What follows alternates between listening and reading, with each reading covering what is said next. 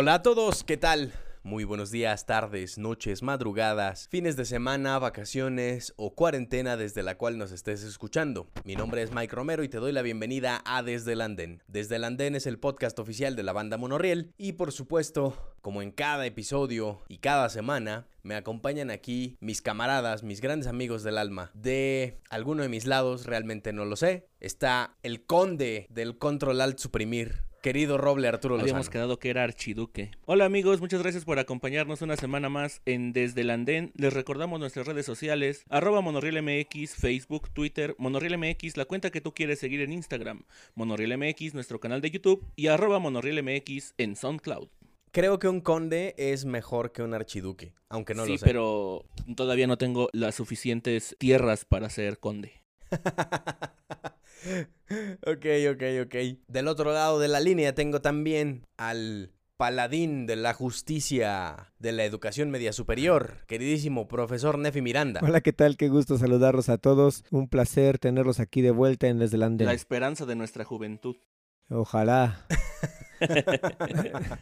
Bien, justamente hablando de las cosas que no podemos hacer ahora mismo en confinamiento, ya habíamos tenido un programa sobre los mejores álbumes en vivo que habíamos escuchado en nuestras vidas y que les recomendábamos o que les invitábamos a escuchar. Y el día de hoy quisimos llevarlo un poquito a un nivel más alto, escalarlo a un nivel más alto. Y quisimos hablar un poco esta vez de los conciertos que han marcado nuestras vidas, pero con la condición de que sí hayamos estado en esos conciertos. es decir, gordito, yo sé que te gusta mucho no sé, algún concierto de Bronco con Choche, pero si no fuiste a algún concierto de Bronco con Choche, no lo puedes citar en este, en este top. Ah, Profe, Sí estuve en un concierto de Bronco con Choche. órale. Para que les quede claro. es usted una reliquia, sí, señor. sí estuve en un concierto. Amigo, es usted de la prehistoria. Vayan Ah, a ver nuestra serie de un cover para calentar en nuestra página de Facebook terminando este podcast, por favor, para que para que entiendan esa referencia. O si lo prefieren, también lo pueden consultar en nuestro canal de YouTube en el capítulo de Poema Mudo. Bueno, pero es que en el capítulo de YouTube nada más está eh, la pura canción y la historia y la referencia están en Facebook. Ciertamente. Pero, Pero ustedes escuchen todo, no importa, o sea, hay tiempo. rega- regálenos el view en todas. En todo. vean todos los videos ya que no pueden. por favor. Sí, se los agradeceremos. Muy bien, muy bien. Pues sí, así es. Entonces, bueno, la cuestión es esa, ¿no? Por mucho que me guste a mí el Fuerza Natural de Gustavo Cerati desde Monterrey, pues yo no estuve ahí, ¿no? Entonces, no podemos hacer la referencia, es, y es la única regla, a la recomendación de estos conciertos, no podemos hacer la referencia a un concierto en el que no hayamos estado.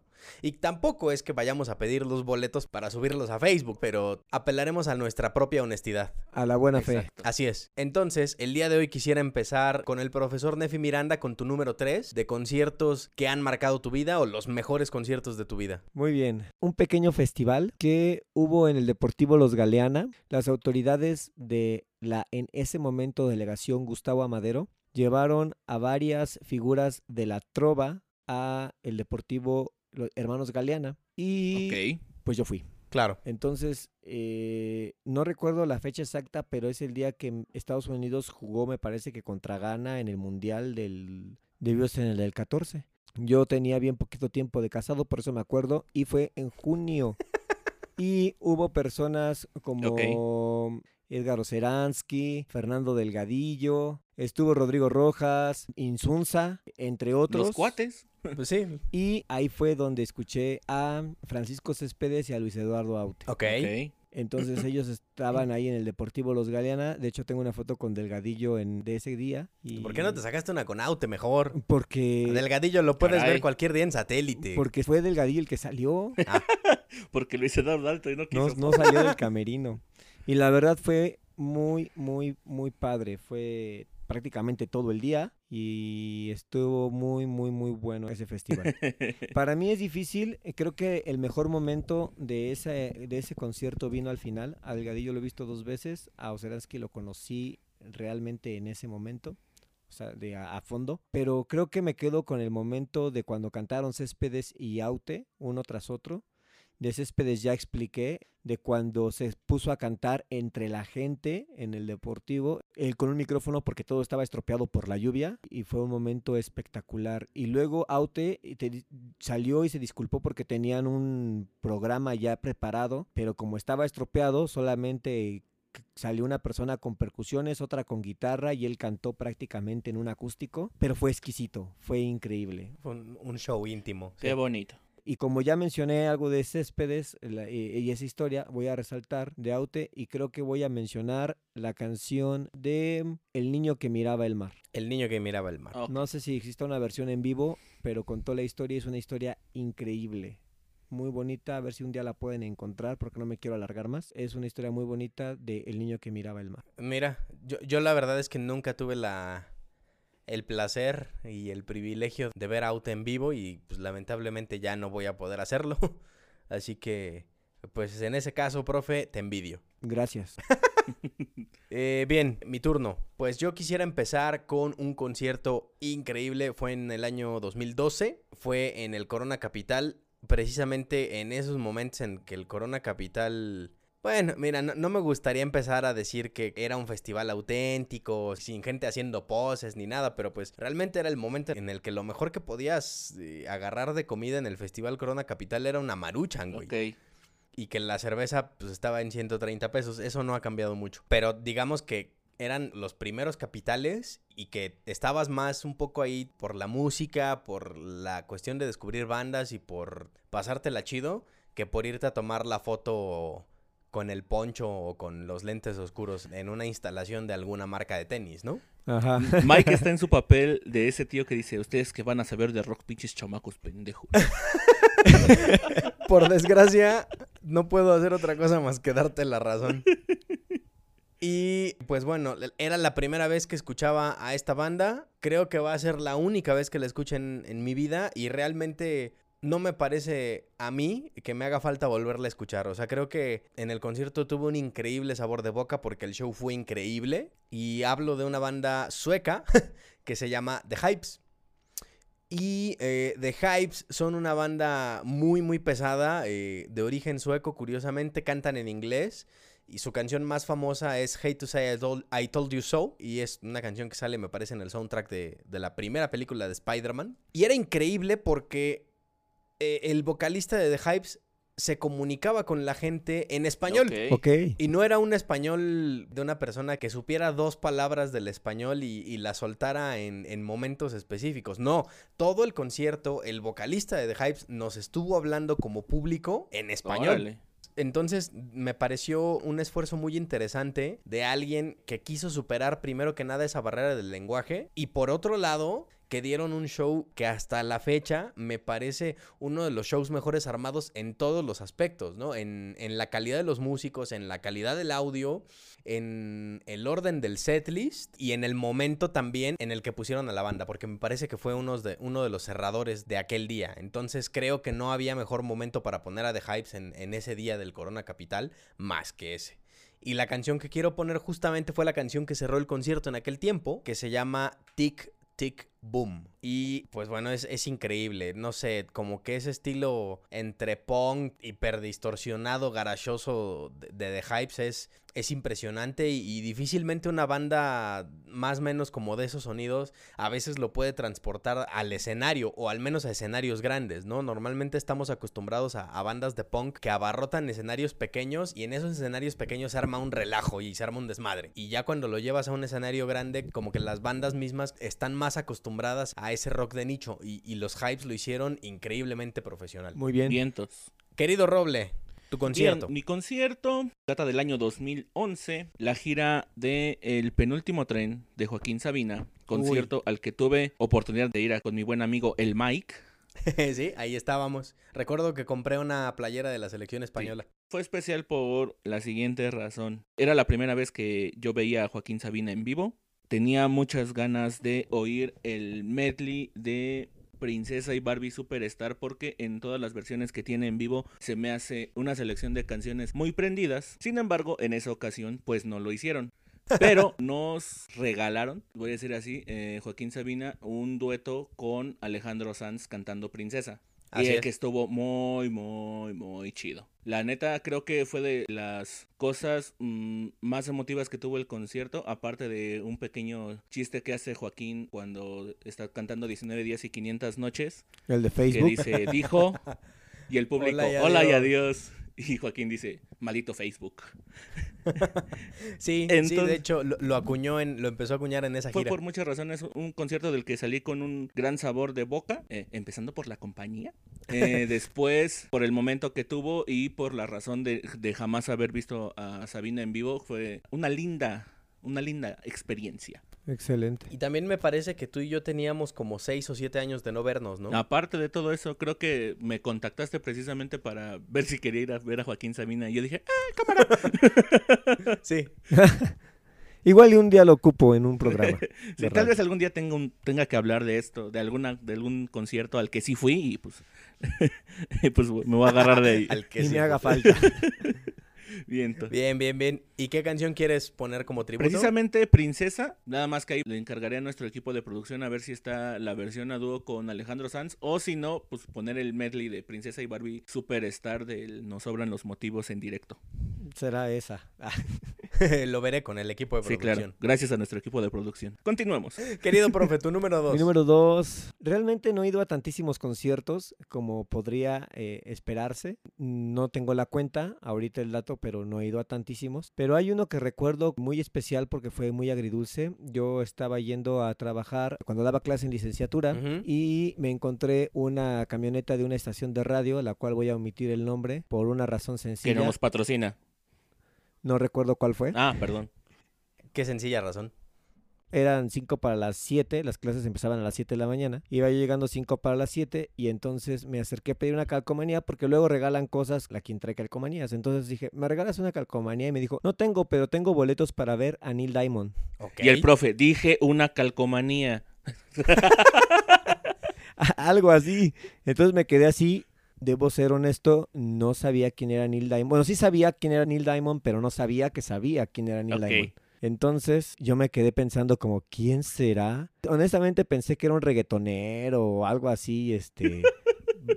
de los nuevos, ¿no? A- a- artistas nuevos que van llegando a México, digo, para estar regalando desesperados un boleto a las 7 de la mañana. Querida audiencia de Monorriel, por favor, me harían muy feliz si hacen un fotomontaje de cualquier reggaetonero con la cara de Neil Diamond y etiquetan al profe Nefi Miranda. Por favor, háganlo, háganlo. Por favor.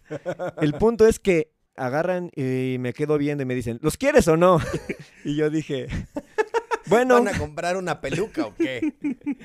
bueno, entonces ya me dio mis dos boletos. Creo que me tomaron la foto para comprobar eh, le a sus jefes que regalaron los boletos. Y ya llegué a la casa y entonces le dije a Rebeca, mi esposa, me regalaron boletos para ver a Neil Diamond. Y entonces abrió los ojos así grandotes, sonrió y dijo sí. Y entonces se emocionó mucho y fuimos a ver a Neil Diamond porque a ella le gusta Neil Diamond, porque le recuerda a sus tíos de los cuales dos ya fallecieron. ¿Cuál fue mi experiencia rápida en el concierto? Yo iba con la mira a disfrutar el concierto desde un punto de vista ajeno, como cuando tú vas al estadio de fútbol y no le vas a ninguno de los dos equipos, solo vas a ver el espectáculo. Me senté, vi el Palacio de los Deportes lleno, tenía de un lado a Rebeca, del otro lado tenía al seguidor que estaba al escenario porque estábamos bien alto y empezó con I Am Believer, canción que yo había escuchado con los Monkeys y que ustedes seguramente han escuchado porque la canta Burro al final de Shrek 1, creo. Ah, I believe I it. thought love was only true in fairy tales. I'm loved. Tan, Ujú. taran, tan.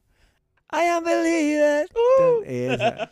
Y, cuando salió esa canción, yo me jalé los pelos y dije, no puede ser que este señor haya escrito esa canción. Y luego salieron algunas otras canciones, como Red Red Wine, que la cantó en la versión reggae. Y la verdad es que disfruté mucho el concierto porque sí lo conocía, pero no sabía que lo conocía. Entonces me gustó mucho la experiencia de ir. Y además estábamos pasando por un momento muy difícil como familia. Mi hija pequeña estaba hospitalizada y fuimos y gritamos, cantamos, lloramos, sacamos todo el estrés que teníamos. Y la verdad es que nos hizo muy bien ir a ese concierto y fue muy Qué especial. bonito.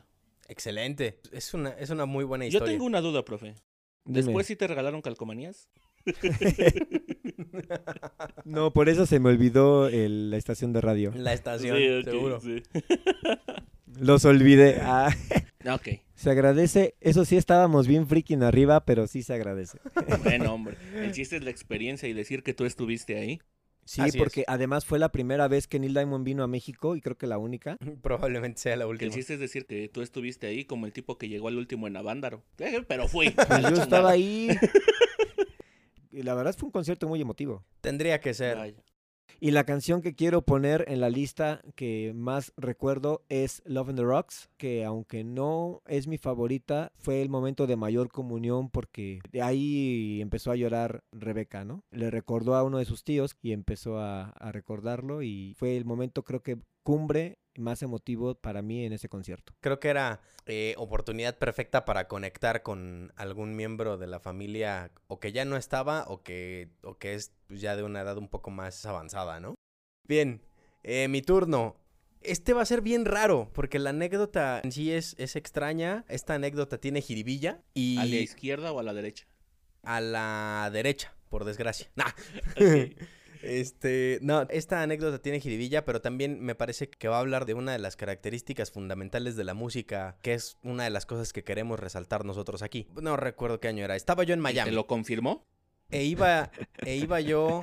Miami me lo confirmó. Qué imbécil eres. Estaba ahí en, en la ciudad y ese día yo regresaba. Entonces no podía quedarme en la ciudad ese día. Pero en el parque de la ciudad iba a haber como una especie de festival o no sé qué cosa. Y entonces me enteré que para el festival iba a tocar Earth, Wind and Fire. Ok, bien. Y dije, uy, qué lástima que no me voy a poder quedar. La verdad es que nunca había sido un fan del disco, pero ya sabes, ¿no? De repente hay bandas legendarias que tienes que ver. Sí, sí, Claro. sí. Y curiosamente, mientras estaba yo ahí en el parque, Earth, Wind and Fire estaba haciendo su soundcheck. Y entonces solo escuché una canción del soundcheck de Earth, Wind and Fire. Y con esa canción me bastó para poder decir que ese ha sido uno de los mejores conciertos que he visto en mi vida. Y he que prácticamente fue personal. He ahí la jiribilla. ¿Por qué? Porque el sonido era, era impresionante. El sonido, la calidad de los músicos, la canción en sí. Aunque era un soundcheck, aunque era un ensayo, aunque pareciera que pudiera ser algo a lo que no le echarías muchas ganas, me pareció un audio y un espectáculo digno de ser un show en vivo por sí solo, ese mismo. Ok. Entonces ahí me, me di cuenta de la facilidad o de la, o de la calidad que tienen esos músicos de antaño, ¿no? Porque, pues, digo, recordemos que Earth, Wind and Fire ya tiene Sí, sus claro. años.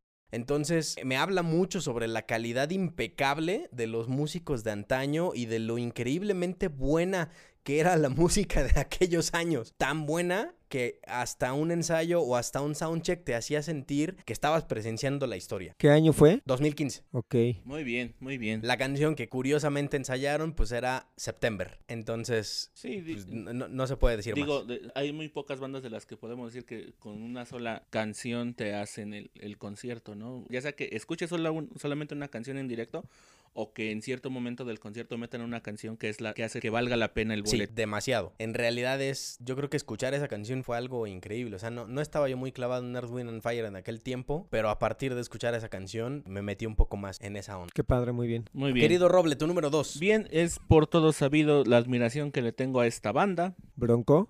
A esta banda Monorriel. Eh, eh, también, también les tengo mucha admiración. eh, en especialmente a su lindo bajista. Su sensual bajista. Bien, bien. Hablaré de Botellita de Jerez. Bien, previamente me remontaré al año 2005, 2006, por las cuestiones de trabajo de mi hermano, que en un tiempo estuvo trabajando en TV Azteca. Tenía acceso a muchos privilegios, que eso se va a venir para mi top 1, no podrán creer lo que pasó.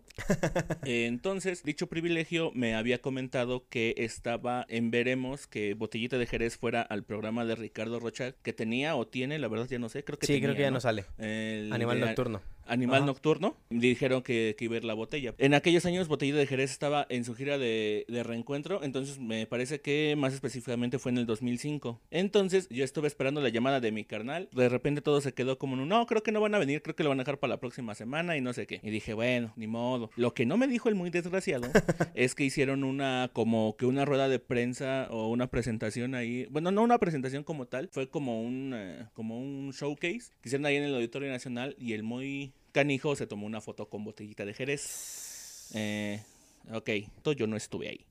Donde sí estuve Fue hasta tres años después, en el Vive Latino, eh, 2008, donde recuerdo que desde que abrieron las puertas, yo me metí al escenario principal y dije, es mi día que voy a ver a Botellita de Jerez. Y créanme que valió mucho la pena. Eh, son una banda que tienen algo. que para mucha gente puede no gustarle, eh, tienen algo que hace que su espectáculo sea muy muy, muy completo. La, la energía que tenían los tres, eh, independientemente del cotorreo, eh, los chistes, la forma de comportarse en el escenario, hacía que esta cultura del guacarrock tuviera sentido para un fanático como yo. Muy bien. Wow. Y la canción que quiero poner, pues va a ser una canción icónica, el charrock and roll, y no hay más que decir. La verdad me, me pareció muy concierto que en ese año, por poquito, y les roba el top Tex Tex, porque también fue de mis primeras veces que vi a Tex Tex y créanme que dio un conciertazo, aun cuando ellos no estaban programados ese día. Órale. Como que les, les pidieron paro para que cubrieran el horario, salió a tocar Tex Tex y wow, no manches, fue una cosa. Creo que es de mis mejores vives latinos a los que he ido, el del 2008. Va. Y poniéndome en el plan de Mike de hace rato, pues, me acuerdo que lo pagué con dinero de, de lo que me sobraba de la escuela todavía ese boleto. Pero bueno, Ok. Gran anécdota. Ok, vamos a hacer un corte en este momento para escuchar a nuestros anunciantes. Ese anunciante que también tiene una, tiene una voz con una tesitura muy sensual. y regresamos en un momento más a Desde el Andén, el podcast oficial de Monorriel. todos con las manos arriba oyendo el comercial. Así es. Estamos de regreso en Desde el Andén, el podcast oficial de Monorriel. Recuerden que pueden escucharnos en la plataforma de su preferencia, Spotify, Apple Podcast, Google Podcast y Anchor FM, que es la plataforma desde la cual nosotros producimos y distribuimos este contenido. Regresamos con nuestros mejores conciertos de la vida, hasta ahora, por supuesto, porque la verdad es que yo espero no dejar de ir a conciertos. Por dos. Y vamos ahora con los números uno, ¿no? Con el concierto que hasta el momento ha marcado más nuestras existencias. Y cedo la palabra para mi queridísimo profesor Nefi Miranda. Muy bien, este concierto es quizá el más especial porque tiene toda una historia alucinante alrededor, Tan lleno de amor. tan llena de amor también, porque corría el año 2012, yo tenía flamantes cinco semanas aproximadamente de casado y fue el 10 de mayo de ese año, el 2012. Año icónico y ya sé a dónde vas. Sí. Sí, y pues nada, resultó que Sir Paul McCartney vino a eh, tocar el Estadio Azteca, pero fue el 10 de mayo a el, el Zócalo de la Ciudad de México para tocar todas las mamacitas, así dijo él. Y nada, pues la historia empieza desde el 9 de, de mayo, cuando yo publiqué en Facebook, eh, ya preparado y contento para escuchar mañana a Sir Paul McCartney. Y entonces alguien me dijo, pues ya vete porque ya hay fila. Y entonces yo entré en un pánico espantoso Ah, eso ni se le da al profe. porque dije, Ajá. es... es- El profe en pánico, no, hombre. Y este, cállate. Y entonces, y entonces, este, pues yo dije, pues me voy, me, me voy ya, no voy a perder la oportunidad de estar eh, a primera fila para ver a Paul McCartney, a uno de los Beatles. Y entonces volteé hacia mi esposa y le dije, ¿te vas conmigo o, o te quedas? Ya me voy ahorita. O, o quieres El- festejar tu día de las madres ese. El Sola. clásico que podríamos considerar hoy en día, jalas o te pandea. Exacto. Exacto. Y entonces fue como, ¿vas? Y ella dijo, va. Así que nos pusimos, pa- pasamos a la, a la farmacia por pañales para adulto, nos los pusimos, nos pedo? llevamos una, una baraja, un dominó, digo, un ajedrez de, de Iván, nos fuimos prácticamente corriendo porque eso pasó como a las 11 de la noche. Agarramos el último tren barriendo en San Lázaro y llegamos al Zócalo, nos pusimos, eh, nos formaron en 20 de noviembre, con, llevábamos nuestra casa de campaña y una cobija, nos dormimos ahí, ya había muchísima gente, gente con guitarras cantando canciones de los Beatles, este, haciendo algunos amigos, etcétera, etcétera, etcétera, y entonces eh, por ahí de las 3 de la mañana que estábamos medio dormitando, no, empezamos a escuchar gritos, sombrerazos y resultó que nos movieron. Yo iba cargando con mi esposa la casa de campaña por las calles del Zócalo siguiendo la bola. No sé de en qué calle llegamos. eh, entramos como si viniéramos de 5 de mayo, Madero, por ahí. Y efectivamente quedé en la parte de enfrente, tenía el escenario a 20 metros y hubo gente que estuvo ahí por horas, salió insolada, cargándose. Realmente fue una prueba de resistencia porque éramos muchos, hubo hambre, hubo sol, hubo arena. Ah, no, espera, no. Hubo muchas, muchas cosas que al final hicieron que valiera la pena estar allí y fue definitivamente el mejor concierto que he escuchado en toda mi vida. Fueron 40 piezas, fue increíble. McCartney cantó con mariachi. Bueno, ¿qué puedo contar del concierto? Ustedes pueden verlo, está en YouTube, todo salvo los primeros 20 minutos de, de Hello Goodbye, que fue la, con la, canc- la canción con la que abrió. Y fue alucinante. Y, y lo más alucinante fue haberlo escuchado los tres, porque nos enteramos semanas después que mi esposa ya iba embarazada de mi hija mayor. Entonces, este, pues, ahí en microscópica, pero ahí estaba, este, en el vientre. Yo no es- quiero saber qué más hubo en ese concierto para que después te enteraras que tu esposa estaba embarazada. Ahí la dejamos, profe.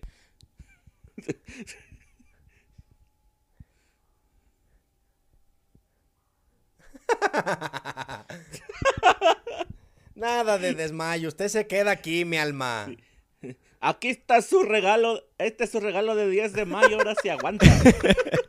Ella dijo, ya vámonos, ya no aguanto. Y entonces yo empecé a caminar despacito entre la gente, así despacito, pasito con pasito, para poder alcanzar. Y, y- afortunadamente solo hubo cuatro canciones eh, que quedaban para el final, las cuales sí las alcanzamos a escuchar. Nada más salió The End o el Medley de Gunless Lumbers. Y dije, ya, hasta aquí, vámonos. Nada más salió y dije, sí, ya con esto acaba. Y sí, acabó. Y ya corrimos y alcanzamos el último tren también de regreso a casa. Y fue muy bonita experiencia. Alucinante el concierto. Para las personas que no han tenido la posibilidad, el privilegio o el gusto de ir a ver a Paul McCartney en vivo, créanme que es un espectáculo asegurado y sin menospreciar la historia del profe, desde cualquier localidad donde lo veas, disfrutas el concierto mucho. Sí, el, el tipo sabe cómo montar un show. La verdad es que mi esposa no, no es bitlemana a ella, sí le gustan, pero no a un extremo. No valoró tanto el concierto, pero cuando regresamos a verlo, que nos tocó como a 900 metros, no sé, este, lo valoró. Dijo, no, ahora sí valoro la vez que lo vimos en el Zócalo. Como es- espero que un día hagamos un programa de Paul McCartney, entonces voy a recomendar una canción de Wings que es Live and Let Die. Tararán, Así es. Tan, tan, tan. En, en vivo bien. es espectacular, es un orgasmo visual, auditivo y todo. Es el final, es el final del concierto, ¿no? Normalmente. Casi es No. como el, el inicio de la recta al final. Es de los medleys finales. Ajá, Ah, ok. Es, es el, el inicio del gran final. Sí. El principio del fin. ok, ok. Querido Mike, tu número uno. Mira, curiosamente voy a coincidir con el profe en pocas cosas, con mi número uno, porque mi número uno también fue un concierto en el Zócalo. Ok. Pero no, no es, no es para nada el de Fue el de. Café Tacuba. ¡Ah! No, o sea, y ahí bailando eo. y- Paparo, papá. Parueo. Ya veo a Mike ahí. este, bueno, siguiendo con las cosas maduras en, en el podcast. Eh, fue un concierto en el Zócalo en el mes de octubre. Recuerdo mucho que ya para ese momento a octubre se le conocía como Rocktubre. Y de hecho, en ese octubre de 2016 yo iba a ir a muchos conciertos. Ok. Y de hecho fue, fue uno de, de los mejores meses para el Mike que va a conciertos ese, ese octubre de 2016. Y ese concierto fue el primero de octubre. O sea, el primer día del mes ya estaba yo en, en un concierto legendario. Y no puedo, o sea, la verdad es que este hombre no necesita presentación. Creo que poner un planteamiento o hacer una, una historia de contexto me parece que estaría de más. Eh, Fue el concierto de Roger Waters en el Zócalo. El concierto de Roger Waters. Fue el concierto de. Roger Waters. Sí, sí, Increíble. Sí, Por realmente supuesto. creo que ese concierto lo tuvo todo. Ese concierto estuvo en el mejor lugar en el que podía estar. Creo que independientemente de, no sé, estadios, arenas o, o cualquier otro lugar en donde pudiera llevarse a cabo el concierto, el que fuera en el Zócalo con, con la escena urbana de la ciudad fue, fue un gran Y plus. los audiovisuales que Los tiene. visuales también eran increíbles. Me parece también que el audio, yo creo que de todos los conciertos en los que he estado en México, en el país, ese ha sido el que ha tenido el mejor audio por mucho en, en mis 33 años de vida casi. Y pues nada, ¿no? Recuerdo muy graciosamente, digo, no, no es, es- pues no es ajeno a nadie, ¿no? Que Roger Waters es un, es un músico extremadamente politizado. sí. Y en esos conciertos, eh, Roger Waters leía una carta abierta al presidente de la Repu- en el presidente de la República en aquel entonces, Enrique Peña Nieto, porque se cumplían dos años, me parece, de la desaparición de los 43 normalistas de Ayotzinapa. Sí. Entonces, Roger Waters saca una carta que lee y que le dirige al presidente de México pidiéndole que resuelva estas situaciones de desapariciones forzadas, la inseguridad en el país, y se la lee en español. Y estábamos escuchando, o sea, digamos que este concierto ya traía de por sí una carga política, una carga política antigubernamental. Y entonces, la canción que yo estoy dejando ahora mismo como documento para este podcast eh, se llama Us and Them, eh, que viene en el disco del Dark Side of the Moon. Y, que la verdad es que en ese momento fue, fue un momento épico. La canción me hizo conectar con puntos de mi existencia que difícilmente yo conocía en aquel momento. Y era tan bueno el seteo de audio que al final de la canción hay un helicóptero. Y se oía tan vívida la presencia del helicóptero que en determinado momento todos volteamos para arriba en plan de, compa, esto es el 2 de octubre otra vez, ¿no?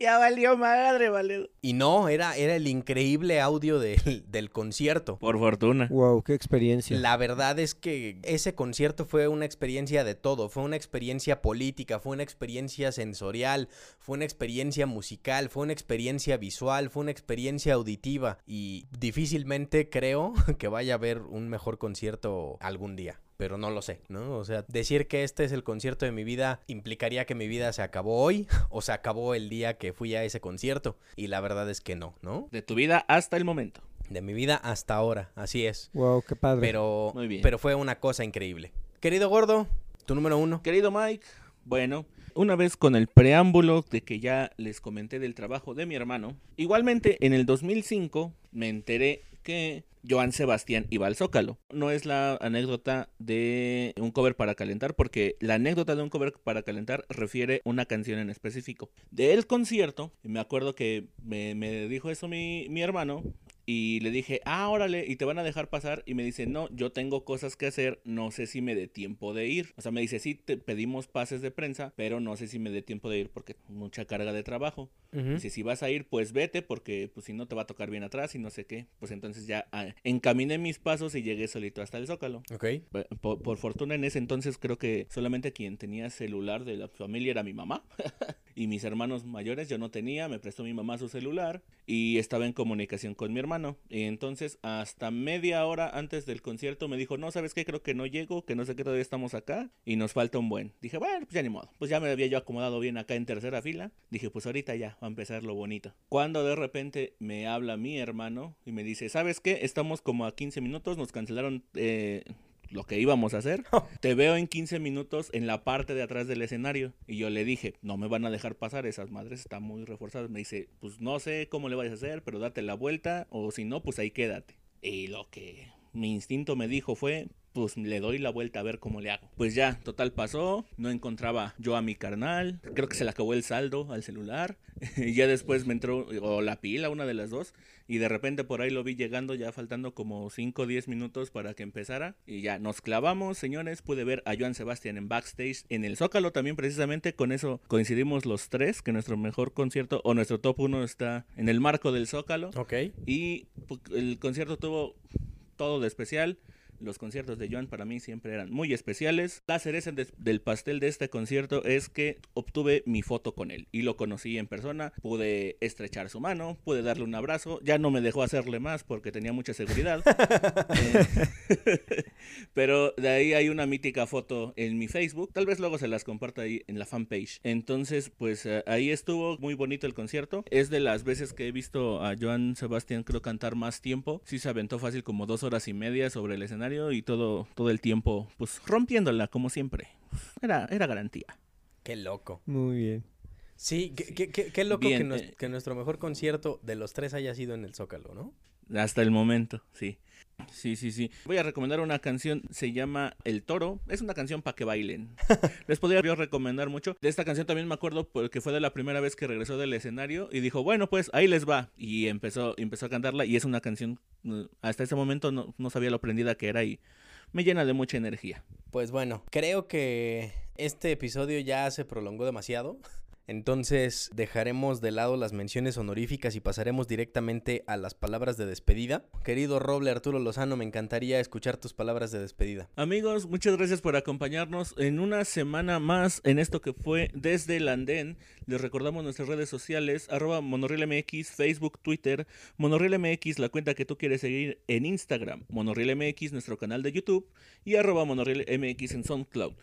Eh, les agradecemos mucho su presencia pásenla bien. Eh, ahora que pase todo esto, vuelvan a ir a conciertos. Créanme que no solamente, voy a ponerlo entre comillas, las bandas de prestigio lo necesitan. Todos, todos como músicos necesitamos gente en los conciertos, ya sean pequeños, sean grandes. Y cuando Monorriel vuelva a los escenarios, esperamos verlos ahí. Me despido, les envío un buen abrazo y yo sí vi a Bronco con Choche en el Vive Grupero 2011. Hasta luego. Querido profe Nefi Miranda. Pues el roble me quitó las palabras, igual esperamos verlos pronto desde el escenario. Les mando un abrazo y un beso y también de los mejores conciertos a los que he ido son los de Maná, pero es a quien he ido a ver más veces y cada uno ha tenido alguna cosa especial. Y quería dar un giro a lo obvio y romper la quiniela. Sigue así, muchacho. Bueno, no me queda más que agradecerles que hayan permanecido hasta el final de esta emisión, un poquito más alargada de lo que habíamos estado acostumbrados las últimas semanas, pero nos encanta compartir con ustedes nuestras anécdotas, nuestras vivencias y, las cosas que hemos podido experimentar a través de la música. Los invitamos, por supuesto, a escuchar la próxima emisión de Desde el Andén. Mi nombre es Mike Romero. Yo sí di todo en este conteo, así que les digo hasta siempre.